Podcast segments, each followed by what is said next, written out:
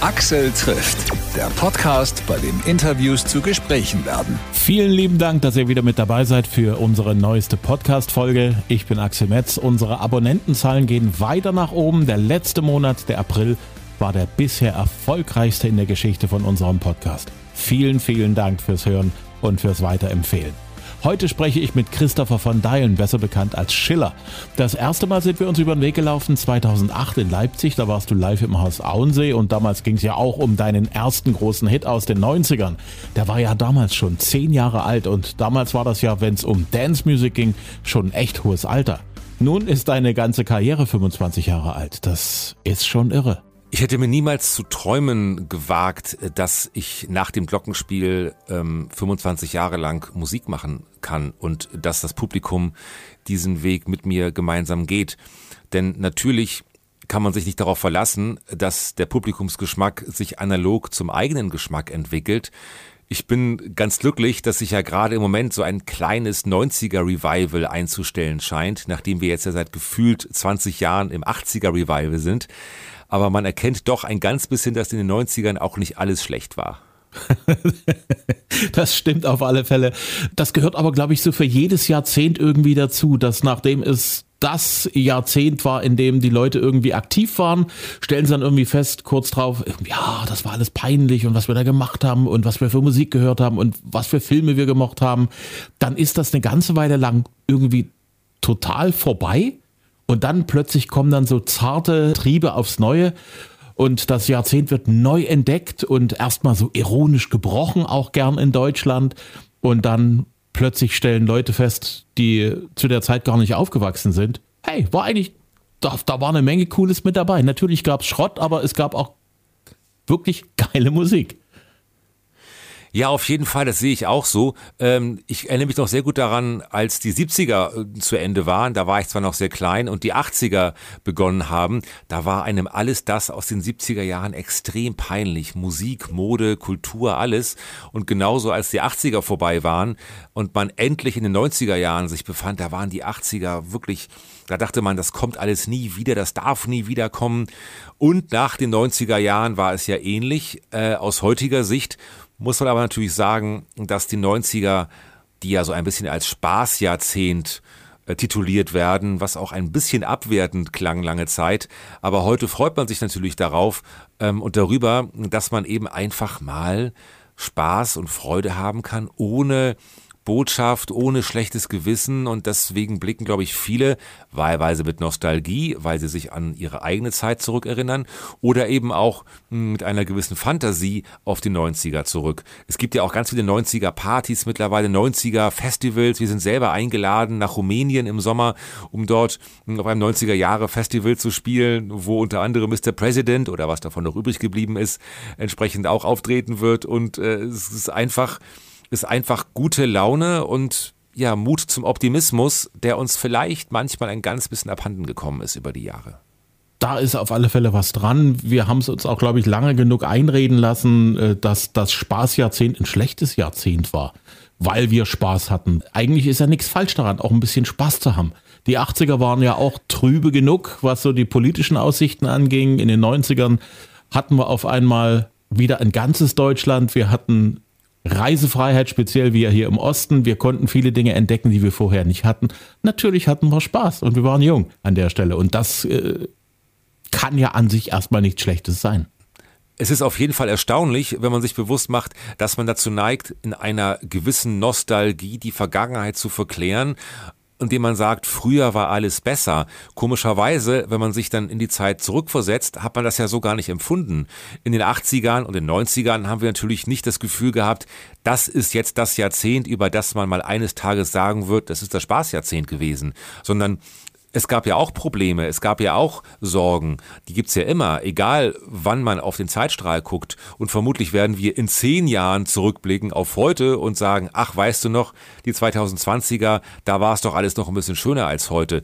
Was nicht bedeutet, dass die Welt immer schlechter wird, sondern dass unser Blick darauf äh, sich immer verändert und man vielleicht ein ganz bisschen mehr Nostalgie im Hier und Jetzt walten lassen kann, indem man eben nicht wartet 20 Jahre lang, bis man dann feststellt, so schlecht war es ja gar nicht, sondern vielleicht sogar ein bisschen Optimismus und ein bisschen Lebensmut sich traut, was zwar vielleicht aktuell nicht so leicht ist, weil einem natürlich auch ohne Kriege und ohne Konflikte auf der Welt ein ganz bisschen immer das Gefühl gegeben wird, dass man ja schon mit dem Aufstehen morgens eigentlich ähm, die Welt einem die Welt ein kleines Stück ihrem Ende entgegenfährt oder reist oder ist.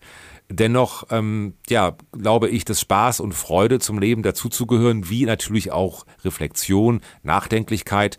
Aber das eine sollte das andere auf jeden Fall nicht für immer ablösen. Du hast jetzt doch eine, eine kleinere Pause gehabt, wie viele Musiker natürlich auch zum Teil eine Zwangspause.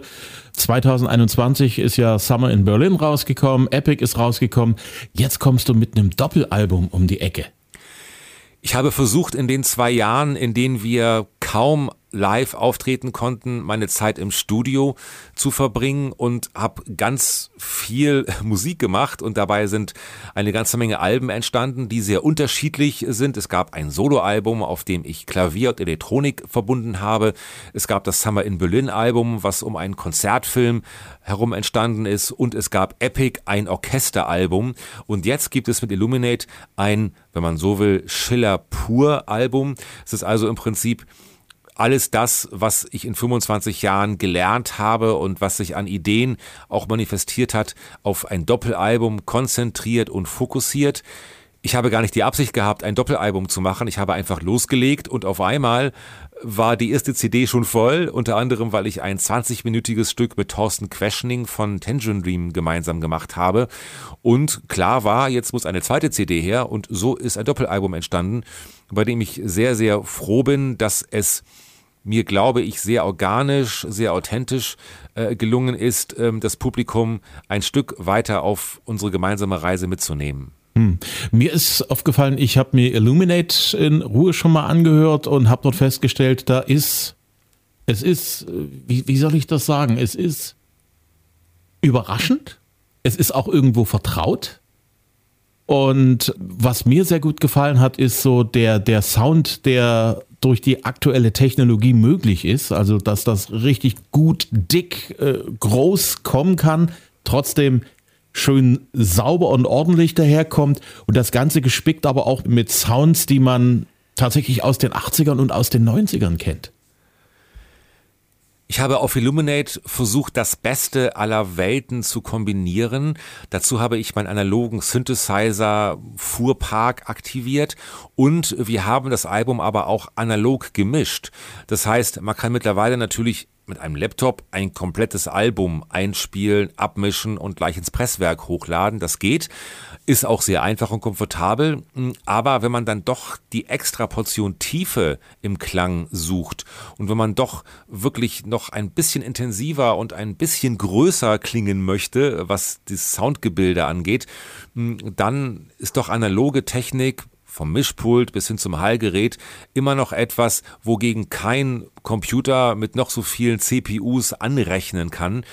Deswegen klingt, glaube ich, Illuminate so, wie es klingt. Das hast du auch sehr schön beschrieben.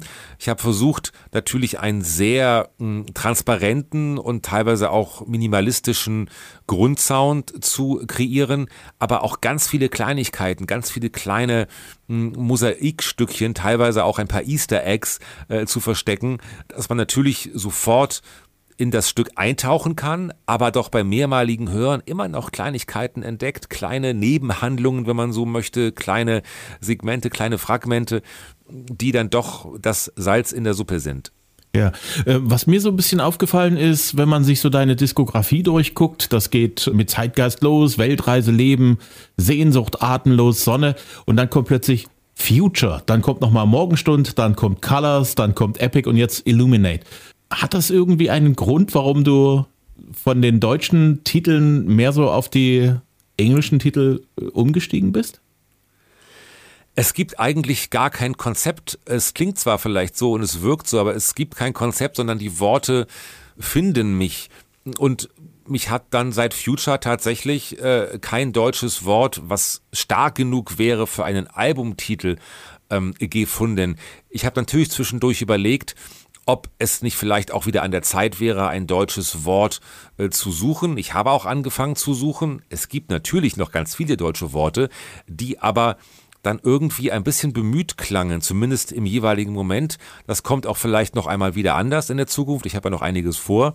Aber ich wollte dann lieber versuchen, ein, ein Wort auf mich wirken zu lassen und ein Wort äh, mir auszuleihen für den Albumtitel, was entsprechende Kraft hat, unabhängig davon, in welcher Sprache es jetzt ähm, geschrieben ist.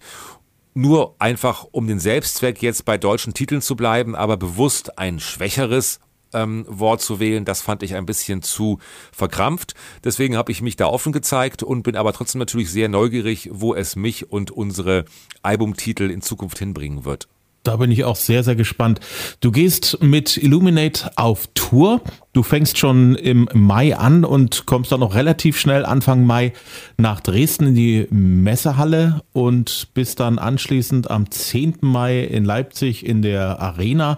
Äh, beides ganz schön ordentliche Hallen, äh, die sicherlich auch nicht ganz leicht sind, dort ordentlich auszuschallen. Und du bist ja einer, der sehr, sehr viel Wert auf einen perfekten äh, Sound steht bei Live-Konzerten.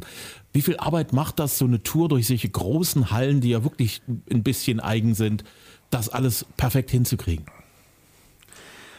Auf Tour zu gehen ist eine riesengroße Herausforderung. Es ist auf der einen Seite ein sehr großer Abenteuerspielplatz. Natürlich, je größer die Tournee wird, desto mehr Möglichkeiten hat man, mit Licht zu arbeiten, mit Sound zu arbeiten, mit verschiedenen Musikern zu arbeiten. Das ist ganz grandios und eine tolle Herausforderung. Gleichzeitig sind natürlich gerade die logistischen Herausforderungen enorm groß.